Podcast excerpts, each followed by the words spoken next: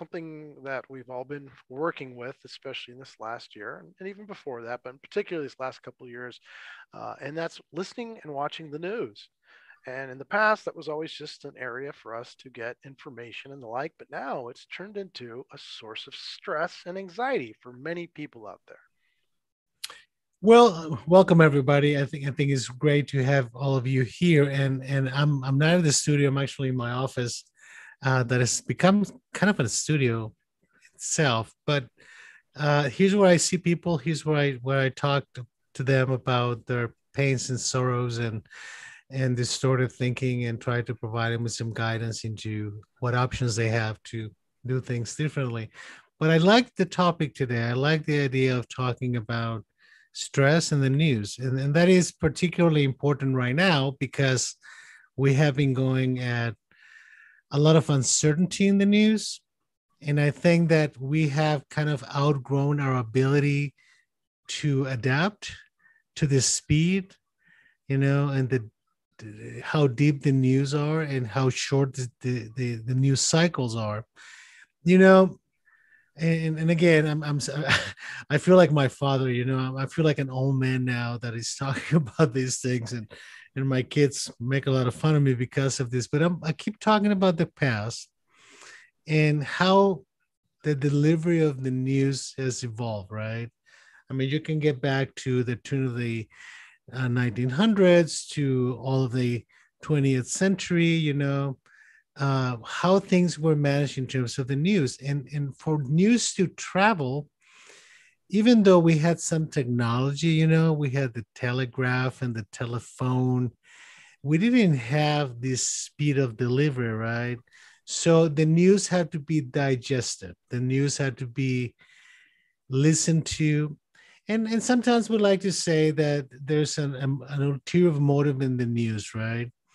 and and the ulterior motive is for people to buy stuff i mean that's that's what it comes down to from the beginning of time till now is i'm going to give you something for free which is information but you're going to buy something from me in return and that continues to be the same premise it's just that nowadays things are moving so fast that you're actually not able to digest anything right you're being bombarded with so many sources that you end up feeling helpless, right? You end up feeling that there's nothing I can do about this. You know, I have my phone and I have messages and I have like 20,000 alerts that tell me when, uh, I don't know, the president smile. Okay. I mean, those kinds of things, right? So, so people feel stressed, and that is the problem. The problem is twofold. One is people who don't have stress problems who become stressed and people who have difficulty dealing with stress becoming stressed. Mm-hmm. And those are kind of two different sides, right? But the reality is that the code War is stress, meaning something happens to you not only psychologically because of the overwhelming amount of information, but also biologically because our ability to adapt to stress is is innate is ingrained in our genetics right we have to be able to respond to stress because we have to protect ourselves. But when we are constantly feeling like we're being attacked and we're reacting the same way as if we're being attacked that's problematic and that causes pretty serious consequences both biologically and psychologically, right? So, so, why does one take data, which it basically is, and have such a visceral reaction or reaction that I'm being attacked with this information instead of being informed? Well, at, at, at a very basic level, it is because we have uh, we're provided with a lot of uncertainty. We humans are, are hardwired to not handle uncertainty very well and that is because we have some basic needs. We have the need to be safe, we have the need to have food, we have the need to have water, right? So, in, in the most primitive way, when food and water becomes scarce, we become afraid. Not to say that we can be eaten by another animal that is also looking for water and food, right? So, so that basic principle remains, right? So whenever we're giving a lot of uncertainty and is expanded by the fact that we're getting a lot of information and then worsened by the fact that we don't get news anymore. We get opinions Yes. right? So now you have to become part of a cult to some degree of agreeing or not agreeing with an opinion versus processing the data into your own opinion right? So we have become consumers of opinions not of information right we, we don't even take the time to listen to the news and make out make up our own assessment based on our own experience our own knowledge of the world and our own needs right? So we end up getting into the cult of opinion and then we have to be become uh, defenders of the opinion right? So that that i mean if you if you follow the sequence becomes terribly stressful so there's got to be a way for us to recognize, you know, when we're falling into the cult of opinion. Because it, the first question really we have to ask is, how is this good for me? right? I mean, forget, am I right or wrong? You know, who's right and who's wrong? What are we going to do about it? What is the motivation to change? Blah, blah, blah. We have to be able to ask ourselves as human beings of good value how is this good for me? Right? If, if you're not able to answer that question, move away from this situation. Don't don't get yourself stuck with the trying to understand the opinion, right? Create your own, study the matter. You know, go and get more information from other sources, right? And then but question is, those sources as well. Exactly. So everything is so instantaneous now that we don't process we just react right? So we we don't allow ourselves the luxury of attention. You know attention used to be a need now it has become a luxury. Nobody pays attention to anything you know? I mean i i see it in social media a lot you know tiktok and instagram and this place and that place. They only allow you so much time right? And the people who investigate these things, they can tell you to a millisecond, you know, what is the attention span of the people who are looking at these things, right? It's minimal, right? It's like we just become judges of what gives us pleasure, right? But we don't allow ourselves the time to explore, right?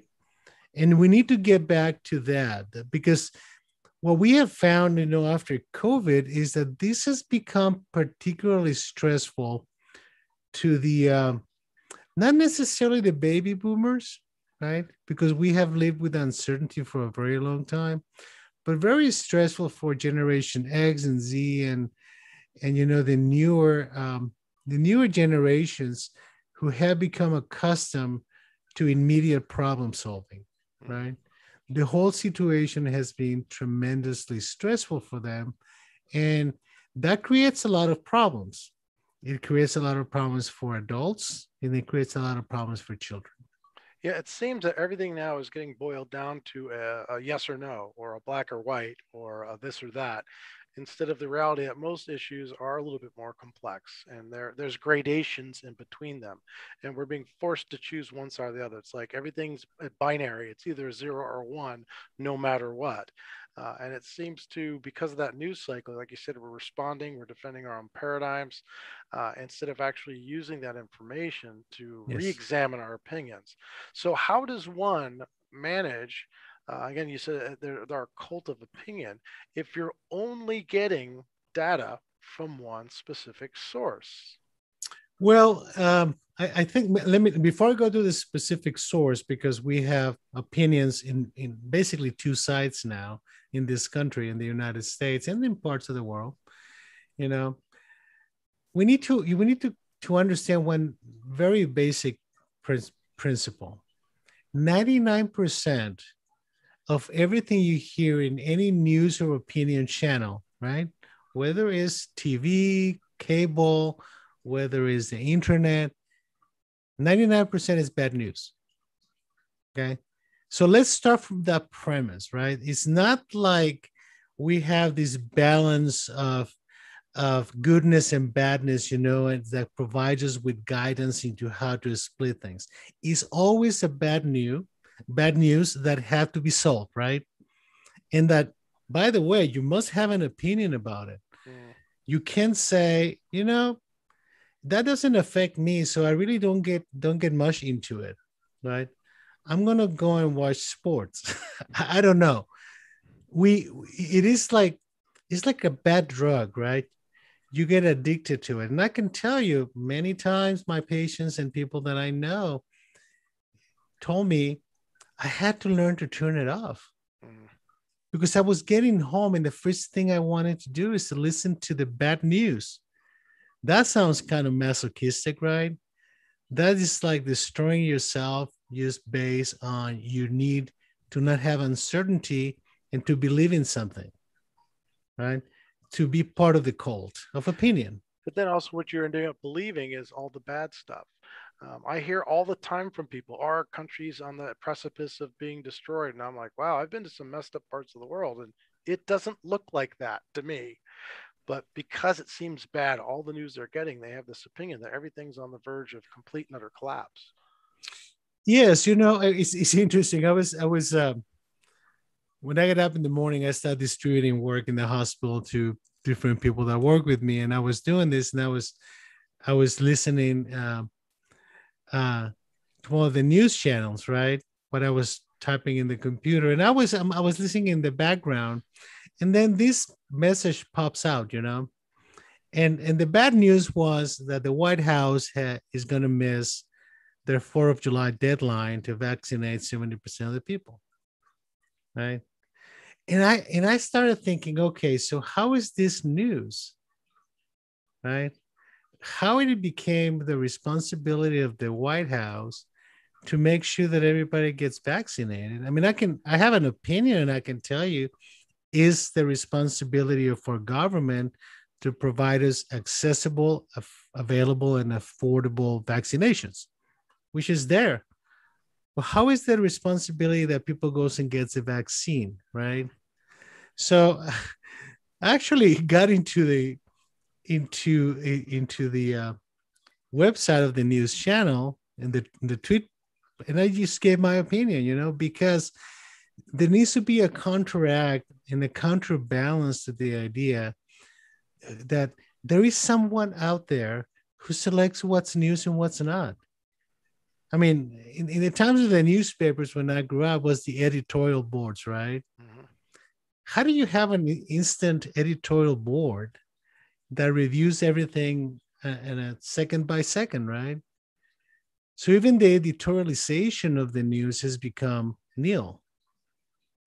So I don't think we have newscasters anymore. We have opinion casters. So somebody had the opinion that that wasn't that was news.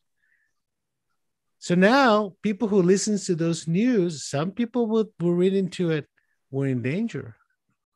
You know, more than 30% of the population is not vaccinated. We're going backwards. How is that positive news? Mm-hmm. Right. So we do have to recognize that what we're hearing has a negative tint to begin with. Right. Now, the problem is that when people hear negative news, people will start worrying about other things besides the negative news because they start taking it into the general uncertainty of my life, right? And how is this going to be negative to me? And now I had to worry about other things, you know. Is the I don't know, we're going to have another mortgage crisis, you know, the stock market is going to collapse, gasoline is going to go to five. I mean, all kinds of stuff that there's no correlation to mm-hmm. but negative thoughts you know, generate i mean ge- negative news generate negative thoughts and people tend to worry more right and then that uh, driving down to a binary choice of everything it's either for or against or with or without um, it seems to simplify but really it makes you to, go to one extreme or the other well th- th- you see but the problem with the polarization of information, right? That creates a cult of opinion is that you have to become part of the cult And now you are responsible now for transmitting the cult so you can feel that there's companion, right? That you have somebody who is like you. The problem is that there's no communication between the sides. And that's that I think that basically describes the state of our politics, you know, nowadays, is that there is no there is no middle ground of understanding. It's all about who's right and who's wrong. Yeah, it's becoming a, a zero-sum game instead of in the past. It's it's something that's a, a collaborative and cooperative, hopefully, uh, effort in order to achieve a specific goal. It's either one side or the other, no matter what. So then, what is the the I guess the solution for somebody, anybody, just general person watching the news to find a way to watch it and feel somewhat at peace? Well, uh, let me let me tell you one other thing about the news and and and, and in the negative sense, and is that when you have negative when you have negative news, it is known that people tend to get sadder. There is more sadness in the life of people. So that's something we have to keep an eye on, especially with vulnerable people. But how we have to recognize first that we're getting irritated, that we're getting some difficulty sleeping, that we get angry with other people when we're watching the news. Somebody a long time ago defined this as the headline stress disorder, right? Hmm, there's actually a term for it. Wow. Well, it's not a psychiatric term, but somebody, a psychologist, a long time ago, decided to label it that. So it is very important to to recognize that you're stressed and that your behavior changes. Once you recognize that, you have options, right? And the option number one, okay, is that being control of the things that you're in control of, right? A very basic concept, meaning when you feel anxious and afraid because you're engaged in a lot of negative cult opinion, you have the option of not watching the news. That's, I mean, it sounds kind of silly. You don't like the song, turn it off, right? As they used to say. exactly. Yeah. So so the first you have to acknowledge, right? You have to have the knowledge of stress that that is coming from a specific thing. And to understand that you don't control what they say, you don't control how they say it, you don't control their opinion, but you control your listening. And that is the biggest tool you have. The thing is, okay, so if you acknowledge it, you know, and take a break from that, then you have to replace it with something else, right? There's got to be a process by you because you're going to feel a sense of loss. I mean, it sounds kind of like masochistic loss, but you're losing something that is hurting you, but that you felt a need for. And we see that a lot in drug addiction, right? I mean, letting go of the drugs is a painful process. Even though you know rationally they're bad for you, okay? They were giving you something. So the the bad news are giving you something that you're going to start letting go of right? So you had to pull back and start educating yourself about those topics right? So reading this may sound kind of so backwards you know? Doing a little bit of reading might be a good thing. Now if you like to read on your tablet or your computer turn off the messaging especially if you have alerts, you know, on the computer, the phone, or your tablet that says, you know, the president smiled again. And you want to know why the president smiled. They, they, they're telling you that because probably something bad happened, right? So, so you have to resist the temptation of going for more pain, right? Let the drug go. We go to the withdrawal symptoms, right? And you're going to find some difficulty um, understanding how to go about replacing that thing that you had that was giving something to your life, even though it was something negative, you know? And that's not an easy thing to do. You have to train yourself.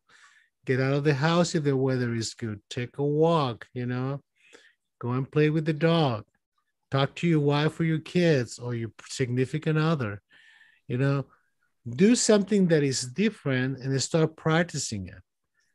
If you find it difficult, well, do it three times a week, and the other two days you get into your pain situation, right? With your news and your opinion. But you need to understand that the news and the opinions in the news are not more important than you and that you only control what you do you don't control what they do right you don't control what they say okay so we need to re-educate ourselves i mean it's, it's, it's become so prevalent that the news and the opinion that you get from the news has become like an only source of education mm. And that's pretty sad, right? Because it doesn't matter what you learn in school, it doesn't matter what you learn history and geography, you know, and humanities and all the stuff you did. It doesn't matter if for five seconds somebody gives an opinion and you forgot everything you knew. Mm. Turns to a belief system. Exactly. Moves away from rationality into cult, and, and that's those, a pretty negative one. And those little, uh, uh, you know, reminders you said the things that pop up. It's really info baiting, right? To pull you back in. Of course, of course. I mean, now we have known this forever, right? I mean, advertising is based on baiting you so you can buy a product, right? We all fall into that. But it used to be that you had free will. Hmm. What has happened with the new technologies is that some of these people who are doing the baiting know more about you than you know about yourself. Right. So it used to be that they will show whatever goes to the wall and see what sticks, you know, and maybe a percentage of people will buy. Now it's specifically targeted to you to your buying habits, to your watching habits, you know? So if people said, well, what about privacy? What about privacy? We gave up on privacy many, many, many years ago. Oh, yeah. So this idea that we are in control of privacy, no, we're in control of the buttons. We're in control of turning things off. We're in control of what we do, not what they do. But we need to understand that our knowledge of ourselves can gives us options, but what other people know about us gives them options too. So uh, it, it will, I mean, it continues to attack you in a lot of different directions. You know, if if I go into a site and look for a pair of pants, right, of certain type, I go to the next day on the computer and I get like 20,000 advertisement about those pants. How did that happen? Well, heck, I mean, you, it, you, you, can have a conversation now, and your phone picks up those things, and next thing you know, you have you have uh, uh, the metadata responding, and you're getting uh, advertisements based on that. Correct, and somebody's making money out of that, right? So that's not healthy for us because we get into a point that opinion and technology are controlling our choices you know so i'm not terribly concerned about who's got my information but i'm terribly concerned about being in control of my choices and that's really the way to empower yourself we've talked about this before when aggression is being used against you the best defense for that is being assertive and really, this is a type of informational aggression or data aggression to manipulate Correct. you. So you being assertive, and part of that is setting boundaries, including what? Just turning the off button or turning exactly. down or changing the channel. Exactly. And what are the uh, other steps one could do beyond just separating yourself? What are the other steps people could do? I really, I really like the idea of people learning to practice mindfulness you know, which is a psychological technique, if that's a form of cognitive behavioral therapy, and just you learn to meditate, basically.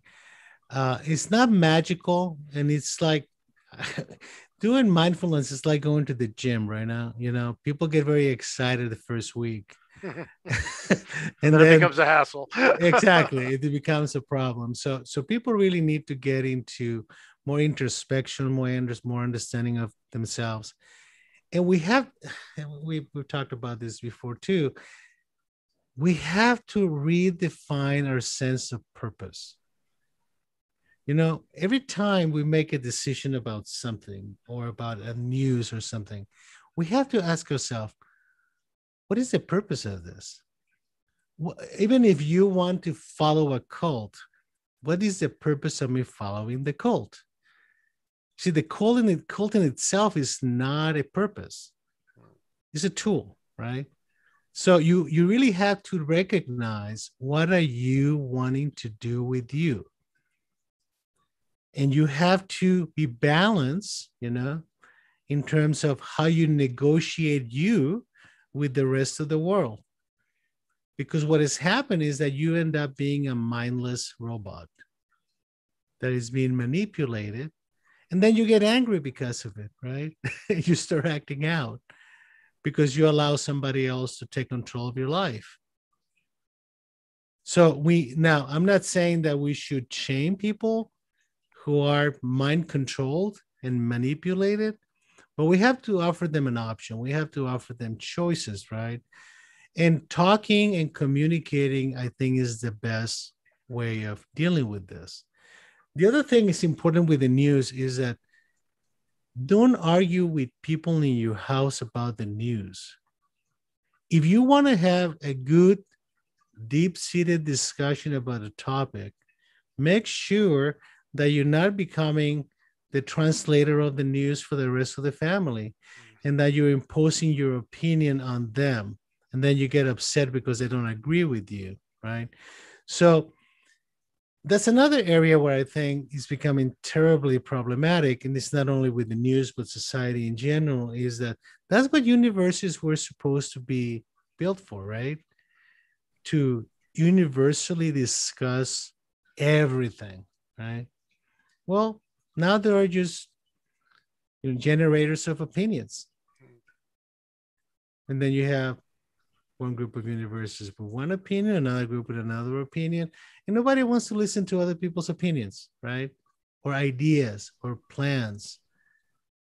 So there's there's a point in which somebody's going to have to stop and say, okay, how do we extend a hand, you know, to those who are trapped, okay, in the cult of opinion you know? And we need to start by more education to people especially younger people about not falling into the trap of the cult of opinion. To be individuals with their own minds their own affects and the, their own defects right? And their own wishes and hopes and plans and their own control of their own lives right and we're losing that. That's that's what the, this the most I think the most scary part. And again, I see the worst of it because I get to see the LGBTQ kids who are committing suicide or attempting suicide. You know, the autistic kids are problematic. The kids with anxiety. You know, that is an issue, right? That we need to not only help society be more understanding and empathic to the suffering of others, being more willing to extend a hand and being more willing to accept differences, right? And I'm not talking about race, I'm not talking about gender, I'm just talking about any difference. Differences of opinion and the like. But doesn't that start with the individual again recognizing that, the fact that maybe in a cult uh, of that sort, uh, ex- uh, pulling themselves out of that, using their critical thinking skills, and then being open to new data, new information, in particular ones uh, that challenge your current paradigm, but without being personally offended or angered by it? You know, the science of um, how do we convince other people that they're being irrational is interesting, but it's not an easy task, right? Um, because you have to I mean, getting people out of the cultish behavior, you know, and beliefs, it's a very lengthy process.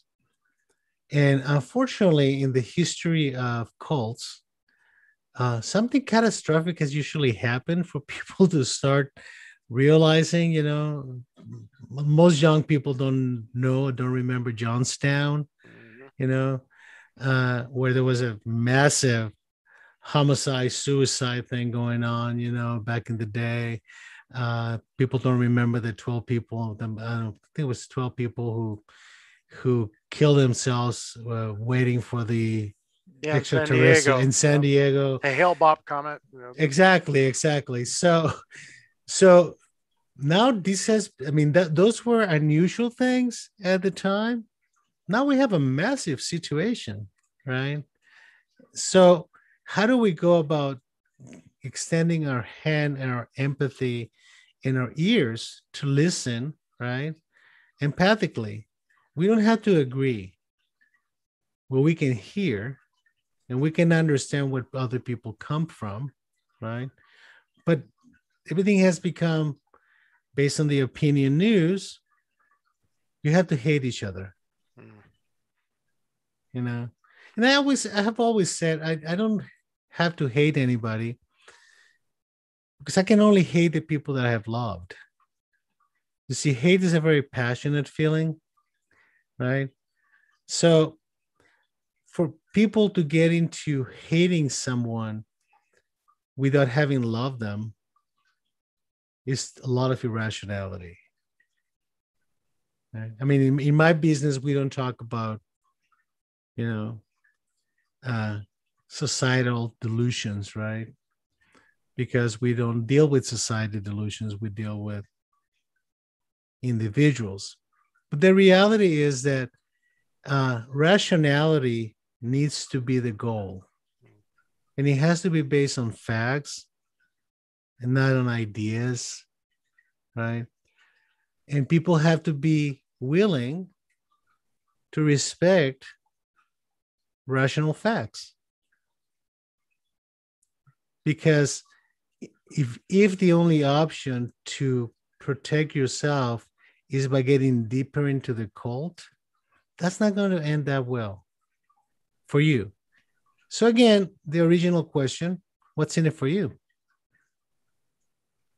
And some people will say, well, I feel safe in my bubble. And that is fine. I will respect that. But I would hope that they would respect me not being in the bubble. right. And that's where problems become intense. Yeah, it seems it's uh, almost less than being into a cult. It's the animosity toward the other cults. Uh, really, that's uh, being fueled. And that you said that uh, opposite of, of, of love and hate. Uh, that's where a lot of families now, based on those different belief systems, are giving into something very difficult. Instead of letting their love for one another and their feelings for one another transcend some of those differences.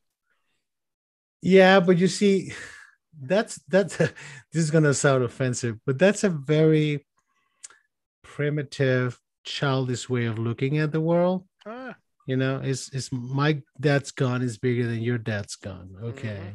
So what? I mean, I mean that's what kids do, it is. right? so uh, my dad's stronger than your dad. Okay. So let's I, don't want to have a conversation of strength, you know, but I do want to know what is the purpose of you saying that? What are you hoping to accomplish by telling me that your dad's stronger than mine? What's in it for you? Intimidation, fear, you know, some people will say respect. That's childish, right? So essentially, the news is bringing us back to a childlike state in our behaviors and responses to it. Absolutely. It's the most regressive psychological process that you can think of. So it sounds like we all need to step up, put our big boy pants on, uh, and really Yes. know, right? And really analyze what's going on. Be accepting of others' people's opinions, being understanding if we are being sucked into that cult of information and opinion, and to basically stand as we're supposed to as individuals. And and- Absolutely. and have that uh, uh, the the the fortitude to do that, as well as the empathy to stand with others who may not completely agree with you. Exactly. And, and again, this is not new. You know, we've seen this in religions fighting with each other for the last 10,000 years. I don't know. Right. I mean, the same, is the same process. It's just that it's on steroids now. Well, it's universal. Everyone has access to the information. Exactly. Uh, as opposed to before, when you know Gutenberg's Bible was uh, the first start in disseminating information on a mass scale. Uh, now we're uh, it's it's almost unavoidable the information. So dodging yeah. those those information bullets and the information war may be the first step. Again, empathy yeah. and understanding. And, and before on. before I go, sometimes you need to think of listening to opinion news as being close to a fire, right? And you had to think, I need to move myself away from that because I'm getting burned. so it's like a house on fire. So just pull back a little bit, you know, look for the water, look for the cool stuff. Yeah. And the cool stuff may be closer than you think. So maybe the first piece of advice to the listeners out there, if you are feeling stressed and anxious about the news, is to take a little vacation. Absolutely. You know, turn off the devices. Don't yeah. watch it. Give yourself 24 hours or however long. Stay away and be aware of how that's making you feel, how that's changing your behavior and your opinions and your feelings and how you're uh, interacting with others. And just to be very conscious of that. And then if you're going to go back to it, take it in specific doses, again, like the drug, or stay away from it completely if it's going to make your life better. Hey, a pleasure being with you. We'll see you again next week. We're going to have an interesting uh, program next week. I hope that people will listen to it. Yes, if we do this right, we're going to have a guest, uh, one of our first guests to talk about, in particular, LGBT community in particular, uh, a gentleman who has a family uh, that is uh, has those issues in it, and how he approached that being a pastor uh, of the Christian faith, and how he decided to put love, as you say, or settle for love, or put love above everything, and then work the rest of it uh, from that point of view. Once again, we appreciate you, uh, Doctor, giving us your information, everybody joining us live. Please make sure to like, subscribe, and share, and we'll see you again next week. See you next week. Take care.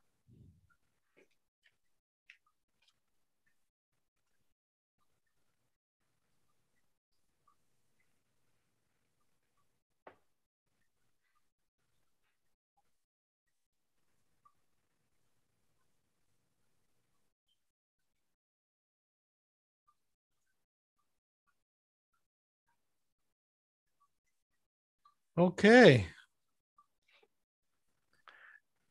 We could really, all these topics can be